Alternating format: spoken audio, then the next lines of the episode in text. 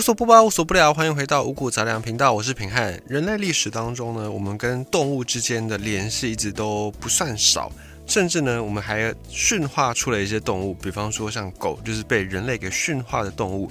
其实狗最早最早的祖先呢是狼，所以狼跟狗之间他们是有一些共通点的。那么今天呢，我们来分享一下，从科学的角度，我们来解释一下。为什么狗这个动物呢，对人类是这么样的忠诚？甚至呢，我们还有很多跟狗有关的这些文化，比方说我们会说狗是人类最忠实的朋友，以及呢，我们都会有很多的狗的成语，在我们的这个生活当中也可以经常听到。那究竟为什么狗会对人类这么样的忠心耿耿呢？狗跟猫之间的那个差异点到底在什么地方呢？一样都是作为现代人很常见到的宠物，为什么狗跟人的关系是这么的密切呢？其实要解释很多动物的现象，或者是生物的现象，我们都可以从基因的这个角度来下手。那么狗对于人类之所以这么忠诚呢，其实也就是源自于它们的基因。可是呢，这个基因并不是像我们所讲的那种遗传学，或者是那种淘汰的基因假说。在一些遗传的假说里面呢，我们会假设，可能一开始的狗是没有这种忠诚度的，没有这种忠诚的基因。可是呢，一代一代的狗。演化这样繁殖，某一天呢，有一只狗它突然突变，它的基因里面开始出现了这种忠诚的基因。那人类呢就发现说，诶，带有这种忠诚基因的狗表现出更加亲人的样子，于是呢就更加的去跟这只狗亲近，然后甚至呢去帮它配种。于是乎，这个跟人亲近的基因就在狗的身上流传下来，并不是这样子，这个是基因的假设，可是并不是狗之所以对人类忠诚的那个原因。确实，狗的基因里面带有这种忠诚，但这个并不是为了人类而服务。还记得我们说到说，狗的祖先最早是源自于狼，而狼它们是一种群居动物。这种群居动物有一个很特别的生物特性，叫做 pack mentality。这个 pack mentality 就是在讲说，它有一个群居的概念，群居的概念。所以，对于一个狼的群体，对于一个狼群来说呢，它必须要有几个特征。首先是它要有很明确的领头狼，所有的成员这个狼群里面，所有其他的狼呢都要服从这个领头狼。那再来是这个狼群里面呢，也会有很明确的等级，低等级的狼呢就必须要无条件的服从高等级的狼。然后呢，所有的狼，不管你是低等级的，或者是你是领头狼，你都必须要为这个狼群无条件的牺牲，就是要去确保这个狼群能够存续下来。那所有的狼呢？他们在演化的过程当中，漫长的演化过程当中，已经演化出了在他们的基因里面都带有能够服从这些规矩的那个基因。所以，所有生活在群体当中的狼呢，他们都有办法去维护这个规则。只要呢，以上我们讲的这个规则有任何一个被打破，那这些狼呢，因为出自于基因、出自于本能的关系，都会拼命的去维护这个狼群的稳定。所以呢，所有的狼群的狼都是全心全意的为了这个狼群的福利在奋斗。那么一旦这个狼群里面的等级制度出现了问题，受到了挑战，这时候狼群就会变得很焦虑，甚至会内乱，然后就会一直持续到新的秩序稳定下来为止。那对于狗来说呢，狗它的祖先是狼，所以它们自然从基因里面也带有这种服从的一个特性。对于狗来说，主人饲养它们的主人就是领头狼。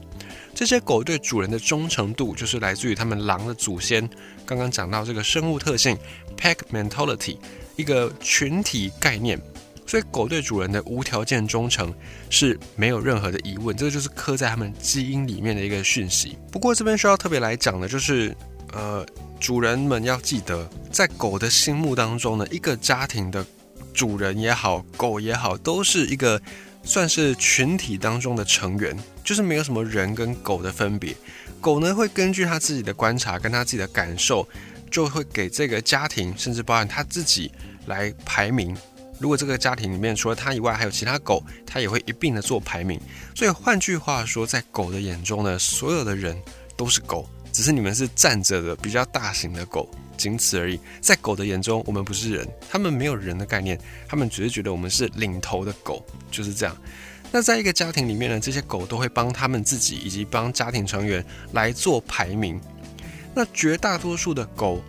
在一个家庭里面呢，他们都会很开心的把自己排在最后一位。这个是为什么？等一下我们会讲到，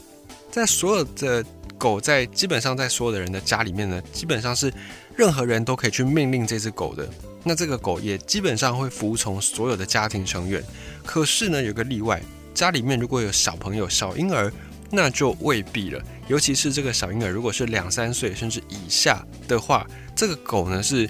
用闽南语讲了，很可能就是不会对这个小婴儿信道，不会去太把这个小婴儿给放在眼里。因为为什么呢？因为在狼群，就是狗的祖先，狼群里面，狼的排名是按照实力来区分的。有一些狗呢，它可能体型比较大，可能黄金或者是拉布拉多这些大狗会觉得说，诶，自己的排位应该比这个小朋友还要高，因为从体型上来看呢，小朋友的体型是远远不如这些大狗的。那这个时候，这个大狗就会在自己心里面认定说，哦，小朋友就是下位者，就是在这个群体里面是比我等级还要不足的。这个时候，如果小朋友他的表现不符合狗狗心里面认定的下位者的规矩的话，很可能就会被狗狗给攻击。就是如果这个下位者呢，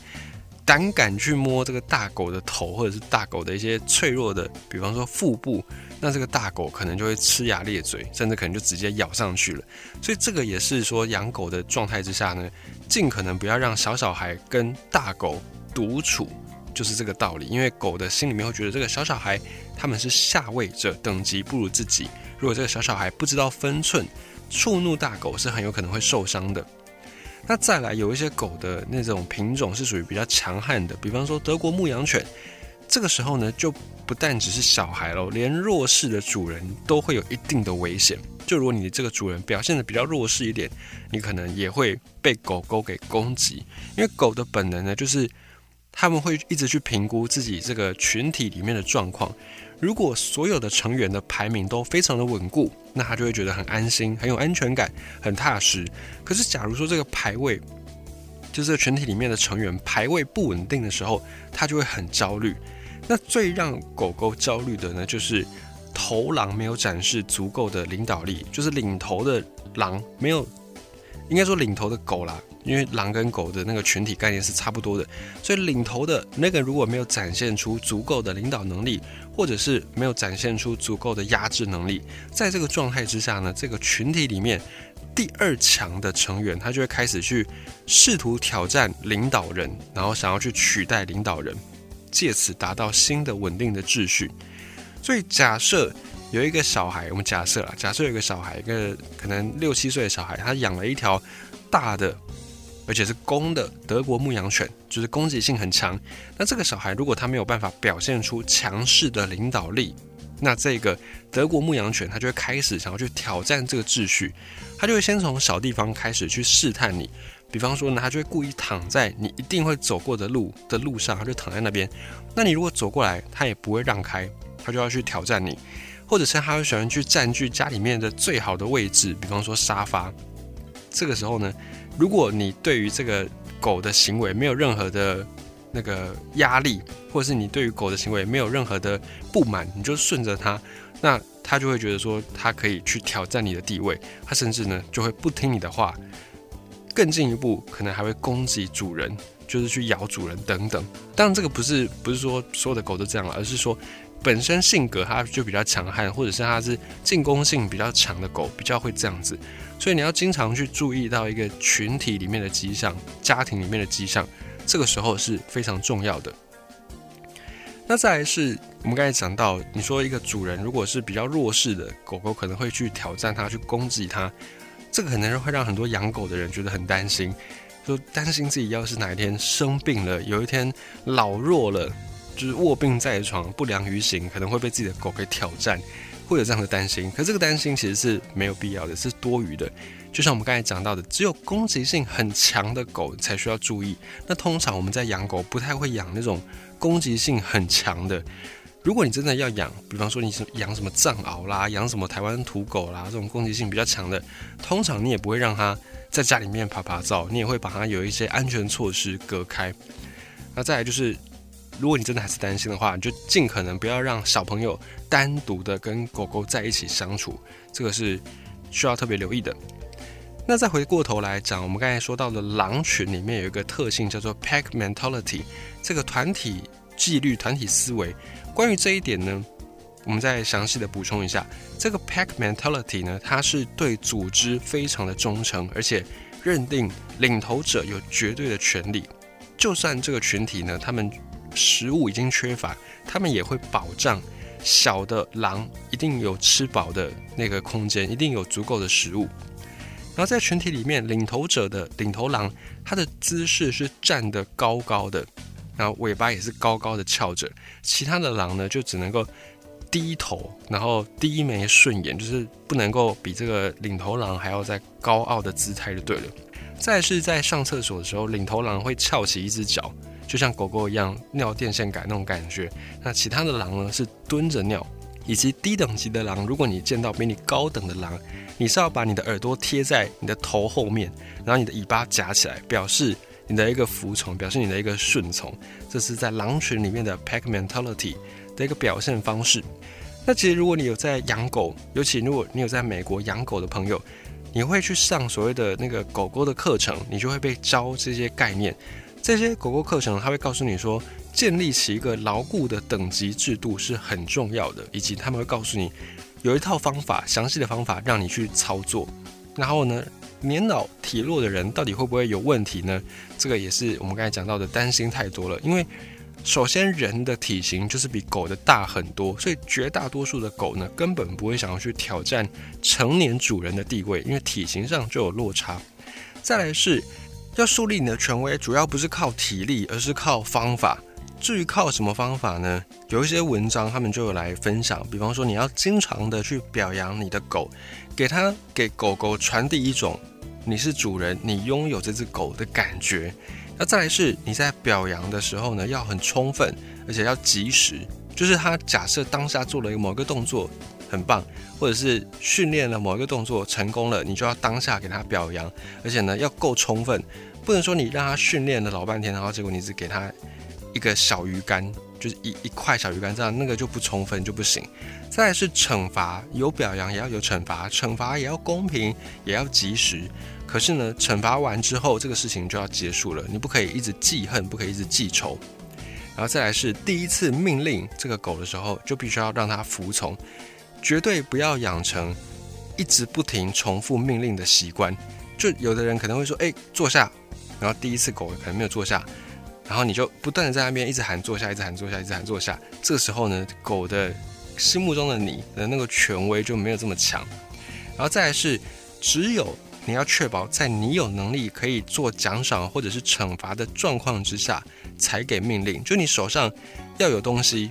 要有棒子，或者是要有这个它的零食，要有这个状态之下，你才能去命令。否则呢？这个狗就会认为说啊，反正我不遵守你的命令也无所谓，因为你手手上也没有棒子，也没有奖赏，哦，我遵不遵守好像都无所谓，都没差。这个时候狗的服从力也会下降，它的你在它心目中的权威性也会降低，以及再来是你要明确的给这个狗去给它一个许可，让它去做一件事情，然后也要明确的教导它拒绝它去做一些事情，就是你要去训练它这样子，大概是这样啦。然后你要给狗做榜样，你要表现出冷静坚定的情绪，你不可以太过慌张，不然这个狗也会觉得说你不不够格当领导人，不够格当领导者。它的倒不至于去攻击你，只是说它对你的命令可能就是爱理不理，爱听不听这样。